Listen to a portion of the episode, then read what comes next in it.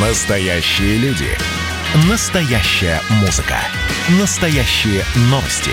Радио «Комсомольская правда». Радио про настоящее.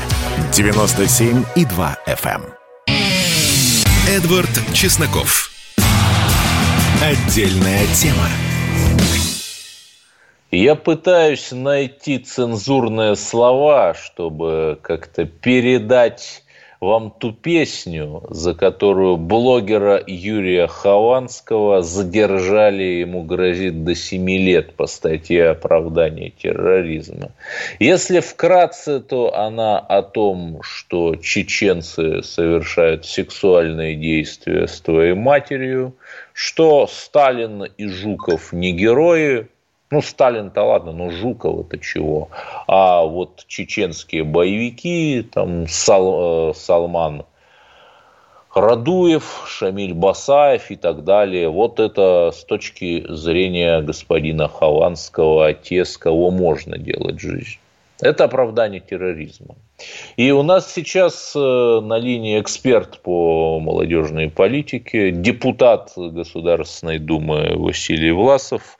Э, Василий, э, спасибо, что нашли время к нам присоединиться. И я знаю, что вы уже многократно отвечали на этот вопрос сегодня, поэтому еще раз извините, если однотипным вопросом надоедаем, но правильно ли мы понимаем, что что вот этот вот э, террорист-оправдатель Власов уже не является вашим помощником. Хованский. Да, значит, э, Хованский, нет, господи, да, да он не, не является моим помощником а, уже как 4 месяца. Но до этого он был моим помощником на общественных началах а, почти два года. А, вот. И за это время, несмотря на его одиозность и на его некоторые проступки, вот касательно его общественной работы, у меня никаких замечаний не было. Мы с ним вместе помогли очень многим людям, которые к нему, как известному человеку, у которого 5 миллионов подписчиков, обращались. Ну а моя задача была э, уже составлять депутатские запросы и помогать людям. Но это именно на общественных началах, то есть на он не получал за это деньги. деньги. Деньги никто не получал никакие. Он это все делал на общественных началах, и вы знаете, что закон позволяет депутату 40 таких общественных помощников иметь. Но у него были корочки общественного помощника, то есть ну, это официально. У всех 40, да, конечно. Угу, угу.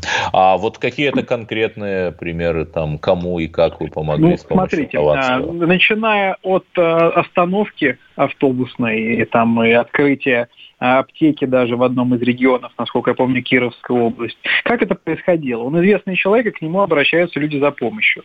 Мы с ним договорились, что э, многие письма, которые приходят ему, он будет отправлять мне, и мы по ним будем составлять депутатские запросы, так как его лучше знают, чем многих депутатов Госдумы в регионах.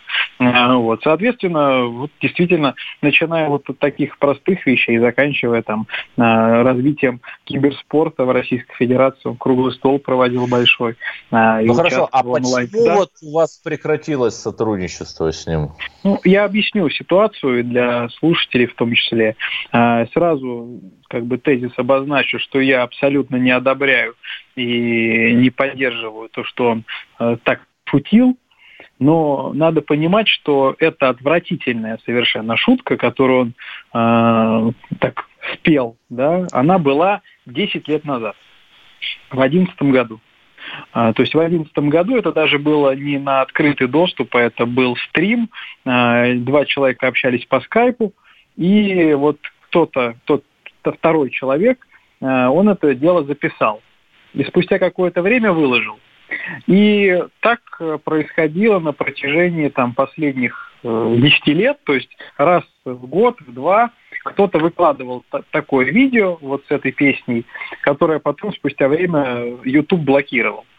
Вот. И даже в 2014 году Юрия просили дать пояснение по этому поводу сотрудники полиции. Его вызывали в отдел Э, по борьбе с экстремизмом и, соответственно, э, значит, э, потом отпускали. То есть, да, но тут... когда вы его приглашали помощником, да. вас это не остановило? Нет, и этого я не знал. Когда это вскрылось, руководство фракции э, приняло решение, что мы с точки зрения его фракция как. ЛДПР просто не все знают. Да, фракция ЛДПР. Э, мы прекращаем с ним сотрудничество как с помощником на общественных началах, так как он человек, но при этом как бы он остается сторонником партии ЛДПР, и мы с ним как бы нормально абсолютно общаемся, и он дальше поможет, и он до, до сегодняшнего момента, до сегодняшнего дня помогал Э, всем людям, которые к нему обращались, мы писали депутатский запрос. Ну хорошо, это очень хорошо, что вы, в общем, не топите и не открещиваетесь от своего Нет, бывшего я помощника. Я сразу сказал, если позволите буквально еще одну ремарку, Да-да. я сразу сказал, что э, и я абсолютно не поддерживаю то, что он сказал, и сам Юрий много раз и причем в, в СМИ и э, там на различных стримах, он об этом говорил, что это плохой абсолютно поступок, это отвратительная шутка, которая была неуместна, которая была, и он просил прощения у родственников э, тех, кто погиб в Нордосте в том числе. Э, вот. То есть для меня это больше всего вызывает вопрос, почему вот спустя 10 лет э, кто-то, анонимный человек, выложил это видео на YouTube, на канале, на котором 25 подписчиков, то есть, ну, сами понимаете, да. И два человека как будто специально под заказ написали обращение по поводу этого видео, и сегодня под заказ красиво, спомпезно э, задержание сотрудниками СОБРа, съемка на видео, фотографирование всей квартиры, Юрия Хованского, как он там живет. Да, да а может быть. Василий да. Власов, а у вас ответ какой-то есть? Вот почему? Может быть, это какая-то провокация? Я думаю, что здесь два варианта. Либо это кто-то из-за руководства, может быть, Следственного комитета, может быть, МВД, увидел это видео и поручил максимально жестко разобраться с этой ситуацией, не думая о последствиях, либо, учитывая, что впереди три месяца до выборов в Государственную Думу, это определенный заказ а, против ЛДПР, так как все равно, несмотря на одиозность своего поведения, многие, кто увлекается политикой и следят за политической ситуацией в стране, знали, что он является членом ЛДПР и нам импонирует. А вы как-то планировали там его дальше в Госдуму продвигать или нет? Нет, Потому что в чем ни в коем случае мы никогда даже не, э, не говорили об этом. И он сам не хотел э, быть депутатом э, или какого-либо уровня. Возможно, спустя он уже как бы, когда он эту песню пел, ему был 21 год. Сейчас ему 31. Ну, да. Возможно, человек повзрослел, и я вам скажу, что он намного меньше стал участвовать в различных конфликтах. Я просто помню время, когда там 12-13 год, как он тогда себя вел. А человек взрослеет, возможно, он карму захотел таким образом почистить. Ну, и да, у нас просто людям. мало это, времени, да, Василий Власов, депутат. Это право любого человека. На линии. Да, но вы, естественно, осуждаете, как и любой Осуждаю, нормальный человек. и он осуждает. И он. А его задержание и вероятный суд, по которому можно загреметь э, на 7 лет, вы осуждаете? Я считаю, что, естественно, суд должен рассматривать это дело, но как было проведено задержание, мне абсолютно не, непонятно. Почему это всплыло именно сейчас, а не 5, 7, 10 лет назад, когда это происшествие было совершено, да, преступление. И мне больше всего непонятно, конечно, э, почему э, вот спустя 10 лет это раскапывают прям аккурат перед э, выборами, перед партийными Хорошо, а как-то помогать Хованскому? Да, будете, я завтра, я завтра, завтра с утра отправляюсь в город Санкт-Петербург. А я угу. все время на связи с адвокатами. То есть я, как и в принципе любому гражданину Российской Федерации, здесь абсолютно неважно, это мой бывший помощник или член партии ЛДПР или обычный там гражданин, которому вообще ЛДПР э, как не импонирует. Все равно я считаю моим долгом помочь ему, если его семья, если его знакомые обратились ко мне за помощью, я и буду, естественно, помогать с точки зрения юридической поддержки. Как депутат Госдумы я не могу никак в процесс судебный вмешиваться. Первый зам руководителя фракции ЛДПР в Госдуме Василий Власов рассказывал нам о судьбе своего бывшего помощника блогера Юрия Хованского, которого задержали по очень странному делу. Да, Василий, спасибо вам огромное, спасибо, что нашли время. Значит, Юрия Хованского задержали после размещения в сети его песен неизвестными лицами. Содержание песен мы уже раскрыли. Это лютейшая жесть, но не меньшая жесть – это просто паковать вот человека, тем более, как его знакомые говорят, песня 10 лет назад вышла, он уже сам деятельно раскаялся, помогал людям, не знаю. И, в общем, я бы, наверное, сказал «да», Конечно, оправдание терроризма – это плохо. Но при этом, когда, например, мы видим, что у нас на нашем с вами любимом Северном Кавказе вполне, даже никакие не террористы, а вполне, скажем так, институционализированные, легальные общественники – называющие себя там э, конгрессом, конгресс одного из кавказских народов, я даже не буду говорить какого, чтобы не разжигать на пустом месте, требуют запретить православной общине, причем не только русским, но и осетинам, посещать православные храмы построенные в первом тысячелетии нашей эры. Дескать, это вот не то православие, а другое. И мы молчим, и мы не привлекаем их за, да за что угодно, Господи. Вот это вот вызывает, конечно, тяжелые вопросы, а не этот несчастный странный человек Хованский. Оставайтесь на линии, поговорим об, о двойном убийстве в Сочи. Радио «Комсомольская правда» — это настоящая музыка. Я хочу быть с тобой. Напои меня водой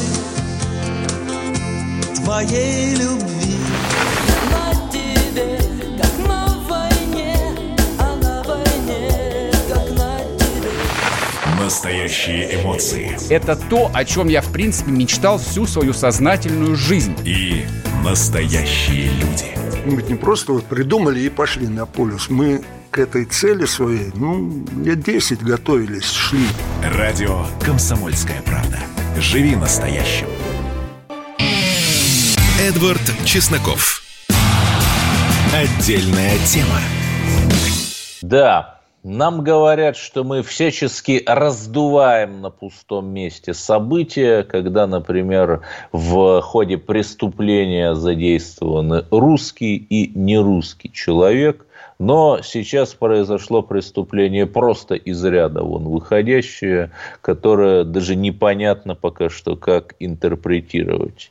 В городе Сочи 61-летний Вартан Кочиян из ружья, которым он владел нелегально, застрелил двух приставов. Приставы тоже были с армянскими фамилиями, как и он. И они пришли выселять его и сносить постройку, которая, как и ружье Вартана, была незаконной. Приставам было 35 и 36 лет. Что же произошло в Адлере? Нам расскажет Юлия Баранова, Сапкор комсомолки в Краснодарском крае. Юлия, добрый вечер. Вы были добрый на месте вечер. и общались с людьми, да? Да, абсолютно верно.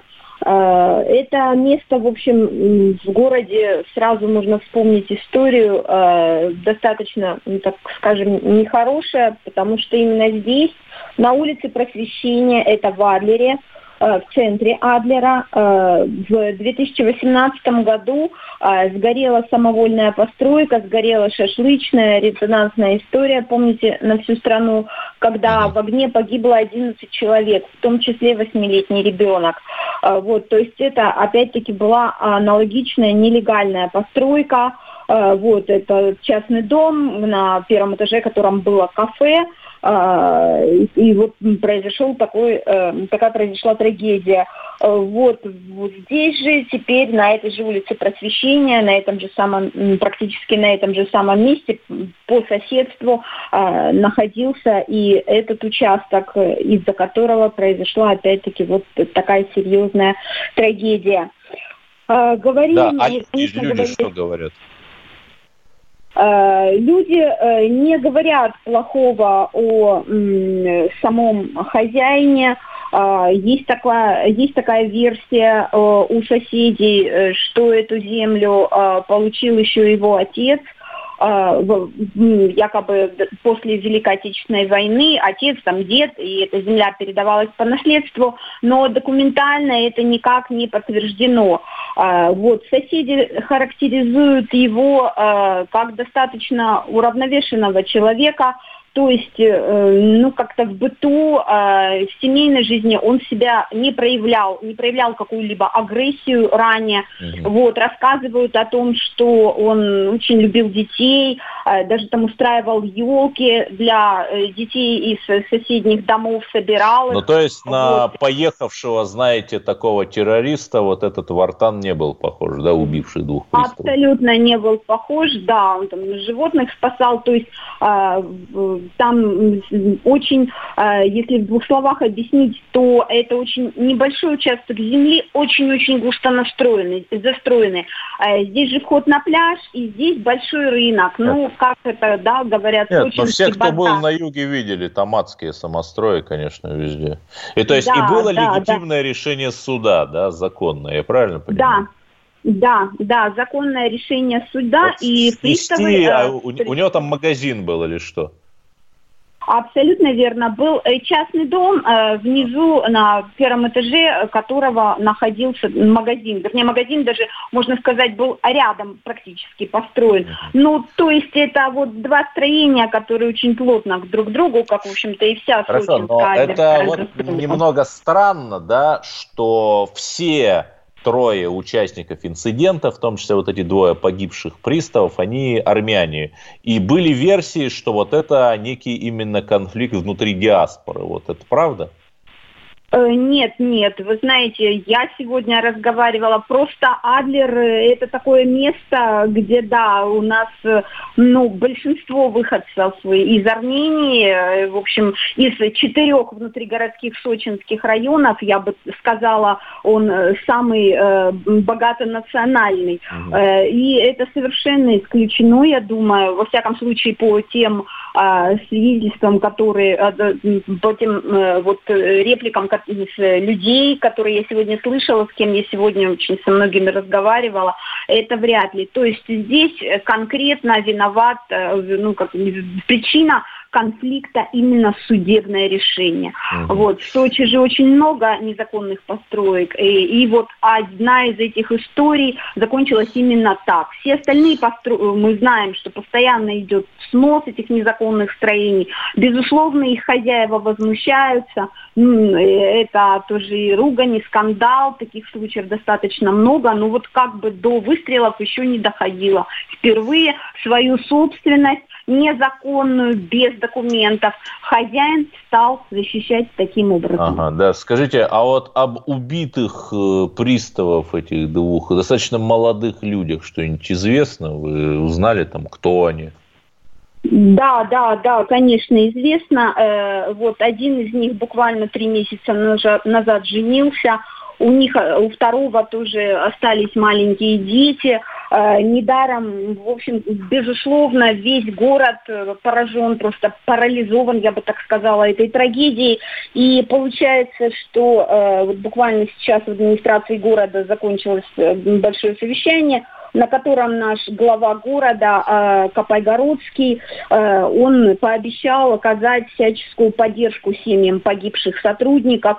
Вот, разумеется, это родители этих ребят, Вот, если тоже узнавали, в общем-то, э, ну, родители всегда были довольны этой должностью, то есть все так было серьезно, и, в общем, они считали своих детей, своих сыновей достаточно защищенными, хотя бы в социальном плане. И, конечно, никто не ожидал, что все это может так произойти. А Вот, слава богу, что сами строители еще каким-то образом успели убежать. А, Вот очевидцы говорят, что были жуткие крики. А строители это те, которые должны были сносить.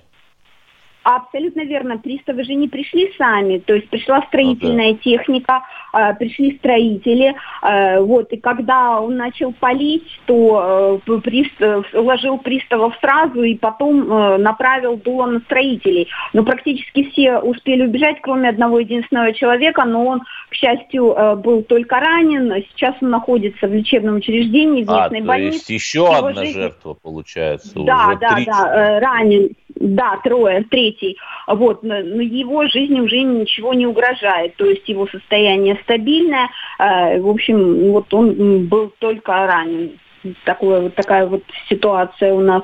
Э, Конечно, для города это громаднейшее потрясение. Да, Вот, а правда, что вот после этого Вартан сам сдался полиции? Да, да, это правда, то есть он никуда не уходил, не убегал, он дождался приезда полиции и сам сдался. Вот сейчас, э, вот по последним данным, безусловно, будут проходить э, э, различные экспертизы проводиться, э, то есть э, будут э, даже вплоть до генетической, все будет подробно, правоохранительные органы э, подробнейшим об- образом будут проводить расследование, Э, вот, э, назначены уже сроки уголовного судопроизводства. И, конечно, э, вот э, просто э, ну, нет, скажем так, такого ведомства. Да, причем и, я ведь вспоминаю, что вот эти, что называется, ночи длинных ковшей, ножей были в других городах, там и в Москве, и в Питере, и в Ялте самострои периодически сносятся. И это ж получается, что каждый такой случай потенциально может стать горячей точкой. Да, в том-то и дело. Вот сегодня как раз и говори- э, говорила с э, этими э, представляющими местное население женщинами, продавщицами на местном рынке, что, ну вот они это все-таки сравнивают, отождествляют с вулканом, с таким вот взрывом, и да, выражают как раз опасения, что теперь все будут так поступать, потому что золотая сочинская земля, никто не хочет с ней расставаться. И когда это невозможно доказать законным образом, наши горячие кавказские мужчины берутся за оружие. Да, скажите, да, убивает других кавказских мужчин, что, в общем, печально очень. Да. Скажите, а если перейти от частного к общему, то много ли сейчас таких дел о самостроях и об их сносе? Вот их единицы, их десятки, их сотни, сколько? Нет, нет, нет. Их несколько сотен, э, несколько сотен находятся в делопроизводстве, и о несколько десятков это уже процесс сноса незаконных строений идет. В том числе это многоэтажные дома, то есть это не только маленькие частные скворечники, но и многоэтажные дома, Ну да, строит человек гараж, а, потом, а там пять этажей, допустим, или там Да, да, сарай. да, да, да. Да, да, да, да, да, да. То есть э, Да. это все продолжается и ведется. Да. Ну, тут вот опять, разумеется, мы на стороне полиции, потому что она наша, как и в случае с Новосибирском. Но когда, понимаете, люди совершенно не готовые к несению своих обязанностей, потому что и Александр Гусев в Новосибирске, в Машково, просто-напросто плохо умел обращаться с оружием и не мог проконтролировать, чтобы оно не выстрелило. Вот мы все-таки надеемся, что дисциплина и боеготовность э, наших силовиков все-таки поднимется. У нас была Юлия Баранова, САПКОР КП в «Комсомольской правде», рассказавшая о стрелке из Адлера, убившем двух судебных приставов. Оставайтесь на линии. Продолжим говорить о главных новостях дня через пару минут. Не бойтесь говорить правду. На радио «Комсомольская правда» стартует проект «Накипело».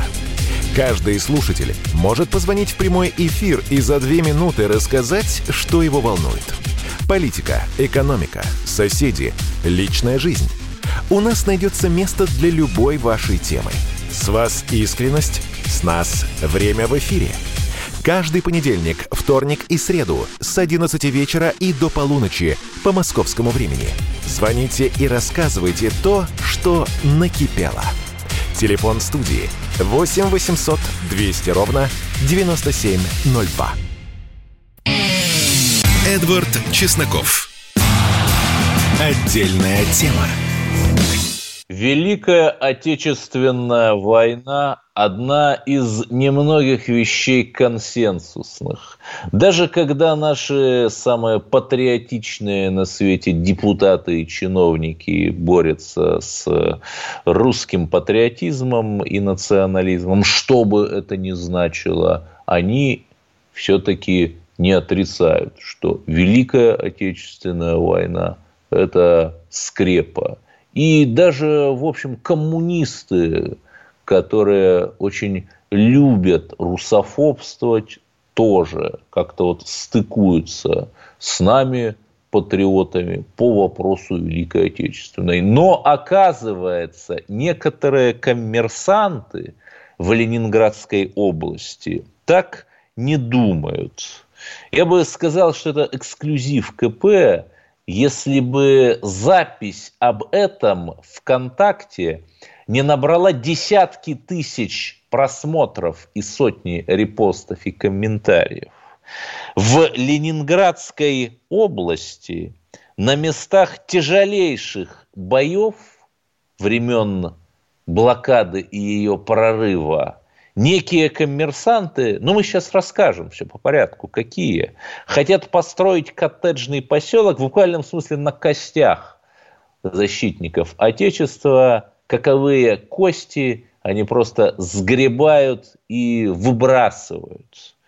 Что же происходит, нам расскажет очевидец, полевик, первый заместитель руководителя военно-исторического центра Северо-Западного федерального округа Сергей Мачинский.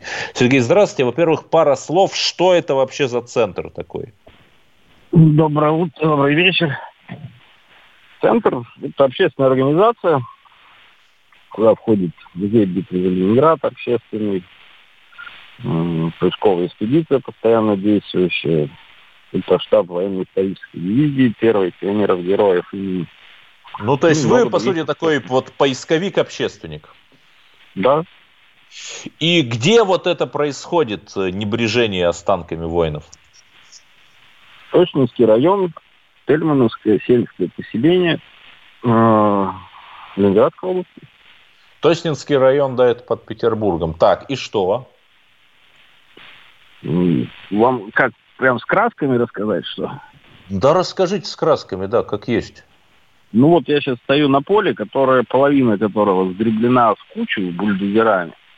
Ага. И то, что мы успели, э, значит, вот у меня под ногами траншея, которая набита убитыми, которых уже вскрыли. Значит, одна яма, которая... Ну, то есть, ну, то есть там, там скелетированные останки. Да, останки так. солдат, 40, 41 год. Самые тяжелые бои, битва за Ленинград. Вот. И здесь все уже было готово к тому, чтобы построить здесь что-нибудь. А известно, кто застройщик, вот кто этим занимается? Компания Эврика, некто господин Мацко, угу. генеральный директор, который говорит в глаза, не стесняясь, это моя земля, и вам здесь нечего делать. Угу. Ну хорошо, а нет, ну может это какая-то ошибка, то есть вы пытались как-то поговорить вот э, с этими застройщиками? Значит, на протяжении трех лет э, всячески были попытки переговоров. Раньше эти поля принадлежали совхозу имени Тельман. И поисковые группы mm-hmm. работали здесь очень много лет э, по согласованию с колхоз совхозом до посева и после уборки. В 2018 году на поле при мне появился господин Москов, как раз когда проводились работы по эксгумации погибших моряков. И сказал, закапывайте. Все, это моя земля. Его подвели к яме, показали, что там лежат убитые. Сказал, ну и что? Дословно спросили закопать. Он сказал, да, закапывать. Ну, конечно, закапывать не стали, но больше нас на поля не пускали.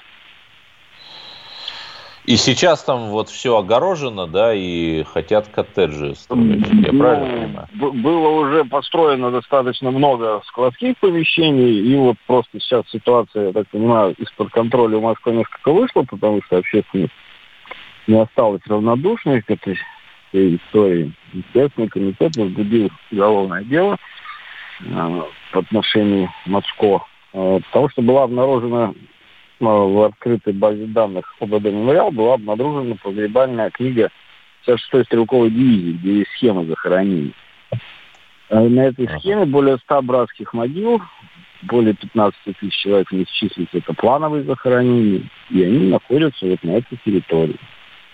Ну и здесь уже как бы, когда не, не пропавшие без вести, а похоронены, здесь уже господин Москва несколько не угадал, наверное. Да, я справедливости ради скажу, баланс мнения – это основа журналистики. Мы пытались связаться с этой фирмой-застройщиком под названием Эврика. Наш продюсер им звонил, но как-то вот э, не согласились они с нами пообщаться. Если фирма Эврика и ее руководитель, например, захотят выйти к нам в эфир и рассказать свою версию событий, ну, например, никаких э, трупов у э, защитников Отечества там нет, это все фотошоп, да, это все клевета, то, пожалуйста, мы всегда рады. Сейчас я продолжаю разговаривать с э, полевиком, общественником Сергеем Мачинским. Скажите, Сергей, ну, э, ведь для Ленинграда блокада, э, Великая Отечественная война, это же все не пустой звук. Вот вы как-то там с чиновниками пытались поговорить, чтобы там братское кладбище облагороженное сделали, там мемориал. Ну, у нас переписки, наверное, в том по этому вопросу. Э, Значит, э, ответы были, вы найдите, потом мы будем разговаривать. А найти мы не можем, потому что Москва нас не показывает, не пускает. Э, И вот ситуация обострилась в результате того, что рядом с другой собственной земли, земляных работах обнаружил останки убитого солдата и вызвал поисковиков. Поисковики вызвали Следственный комитет, и в этот же момент на земле Эврики были обнаружены уже лежащие несколько месяцев под дождем останки другого солдата. На что, как э, на голубом глазу хозяин фирмы сказал, мне их подбросили, как вы только что сказали. Да, это пришли вот эти люди и подбросили мне. Подбросили снаряды, подбросили мины, останки. А, и в землю закопали и присыпали сверху. Безусловно, безусловно. Ага. Значит, Хорошо, вы сказали, что Следственный пытались- комитет... пытались э, вести переговоры, потом приехали спортивного вида молодые люди и сказали, что будем разговаривать в стиле 90-х. М, Вот, ну, абсолютно вот такая... Я рос в 90-е, точнее, юность, молодость моя прошла на 90-е. В принципе, я это видел, да, именно в таком виде. Джип, крепкие ребята и диалог такой напряженный. Да. Вы сказали, что Следственный комитет э, возбудил дело, вот какие-то движения по делу есть? Ну вот вчера он был задержан, собственник, но завтра, наверное, выйдет. Мгм. В рамках этого Да. уголовного дела, дела нас запустили вот на часть территории, где уже начали земляные работы. Вот на этой части Но уголовное территории- дело это вот о надругательстве над воинскими захоронениями, да? Да, да, да. А.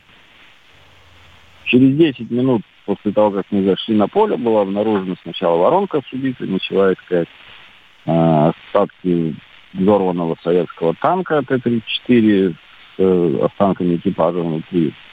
И вот сегодня за полдня работы человек, наверное, 20 погибших и засыпанной траншеи, который, часть уже которой уехала куда-то в.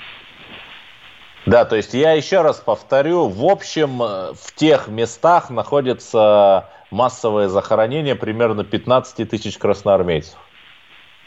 Это только по одной дивизии. Ага. А в целом сколько? А, я думаю, что никто не посчитает вам, не скажет. Ну, то есть в целом, э, возможно, намного больше Ну, для, 15 тысяч. для того, чтобы понимание было, линия фронта здесь проходила с 41 по 44 год.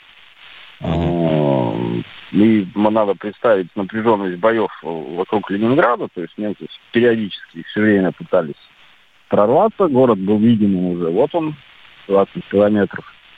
Ну да, южная рогатка. Да, и постоянно гибли люди, постоянно сюда шло пополнение, и постоянно оно здесь оставалось.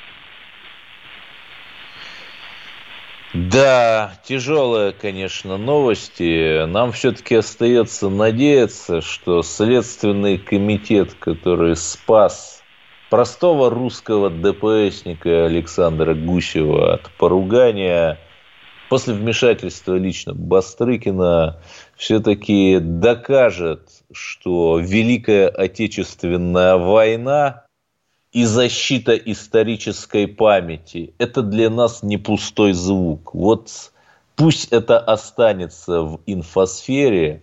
Мы требуем от правоохранительных органов разобраться с происходящим в Тоснинском районе Ленинградской области, где из-за действий беспринципных коммерсов и черствых равнодушных чиновников – 15 тысяч, а может и больше человек, останков защитников Отечества под угрозой.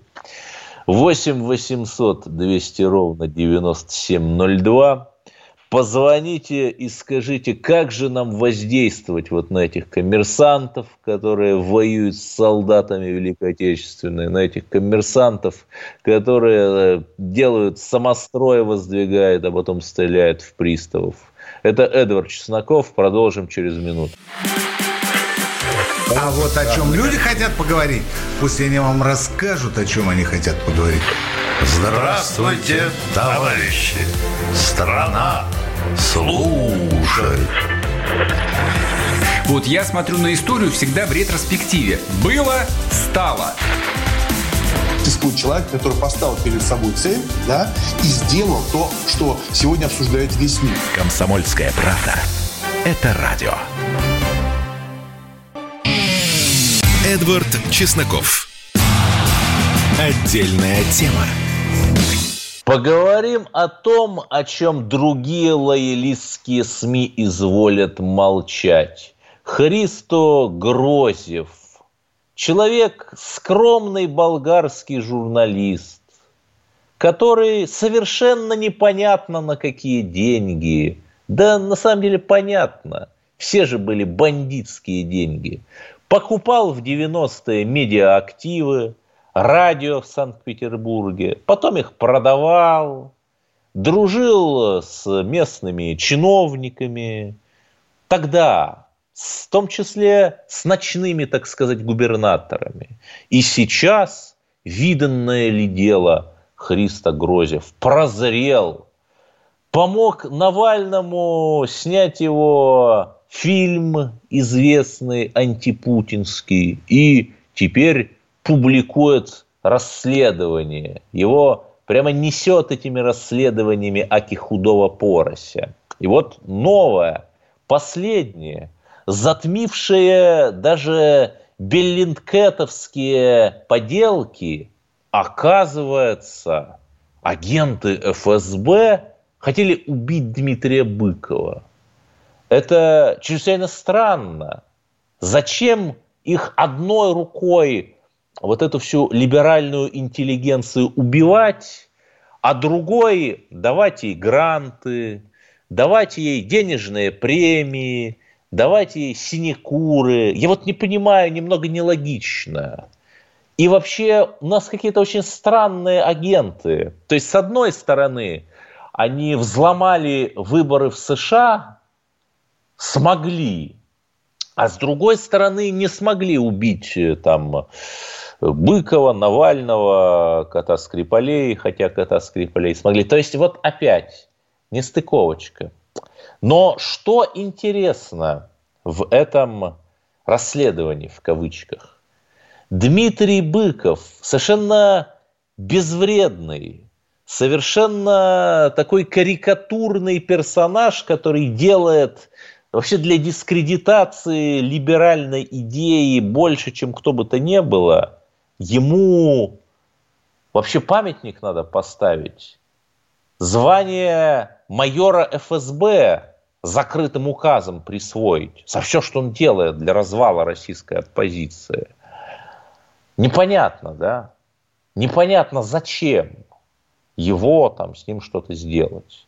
И опять, некоторое время назад с ним приключился вот этот вот печальный случай, то ли там он отравился, то ли еще что-то, и за ним прислали самолет, лучших врачей, Минздрав хлопотал, да? Когда, понимаете, Константин Крылов, величайший русский философ, умирал, как-то вот не хлопотали, а за Быкова хлопотали. Ну ладно. Но и это еще не самое интересное в этом расследовании.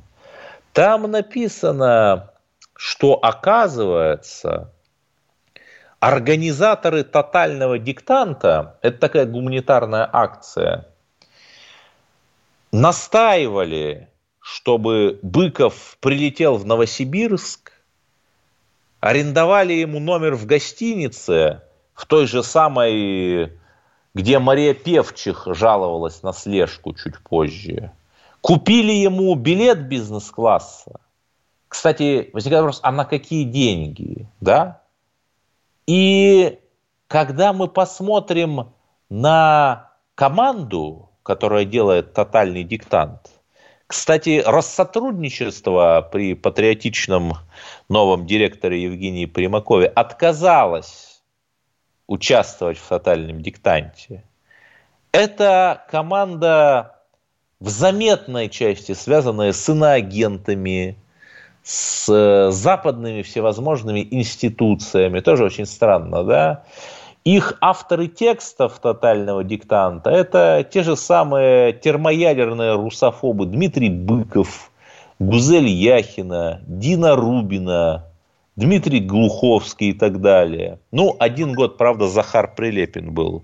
Тут вопросов нет.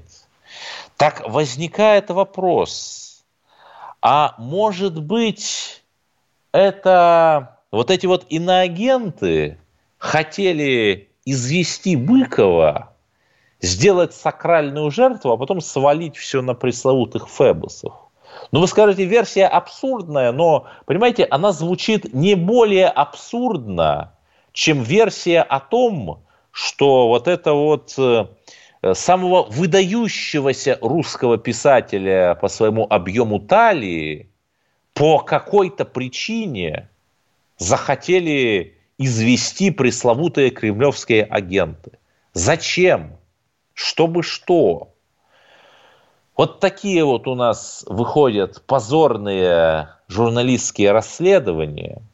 И, конечно, они не будут расследовать те же убийства русских в Днепропетровске, в Днепре, которых сотнями человек в 2014 году, активистов русских, просто вывозили в лесок и закапывали. Ведь это, как говорится, другое. Насколько я понимаю, у нас есть сейчас звонок. Да, наш постоянный радиослушатель Лев Николаевич из Нижнего Новгорода дозвонился. Вы в эфире. Добрый вечер, Эдвард. Вы да. задали вопрос, что нам делать незаконными застройщиками, так называемыми. Да, вот да. Я хочу сказать, что законы надо делать правильные, нужные, своевременные. Не законы о пчелах и законы о дуэлях, что там в Думе сделали там, а законы об исторических местах, что это земли святые, исторические боевые славы, заповедные. Это лакомые куски, которые отрывают у них все законно, власти держащие люди-то. У них все законно, видимо. У Медведевых, у Касьяновых. У них какие за... в заповедных местах у них виллы, дачи. Неизвестно, какие деньги еще построены. На наши, наверное, да, с вами. Нет, ну, про Касьянова-то как раз известно. Там 2%. Это же все, в общем, не, не тайна единорог Медведев, самый главный, который сделал пенсионный... Не, не, вот Медведева не надо. Медведева мы любим за то, что он грузин усмирил, не побоялся. И, в общем, после этого началось вот этот возврат России на ее геополитические позиции, и я не думаю, что сейчас вообще есть смысл пинать Дмитрия Анатольевича. Хороший человек Дмитрий Анатольевич, патриот России. И теперь к самым занятным новостям. Э, житель подмосковных электроуглей получил 9 лет колонии строгого режима за убийство гея на Курском вокзале. И это правильно. Долой гомофобию за справедливость, за справедливый суд, чтобы ни один человек, даже если он вам не нравится, не чувствовал себя ущемленным. Это и есть настоящий русский путь. Слушайте радио «Комсомольская правда». Эдвард Чесноков. Отдельная тема.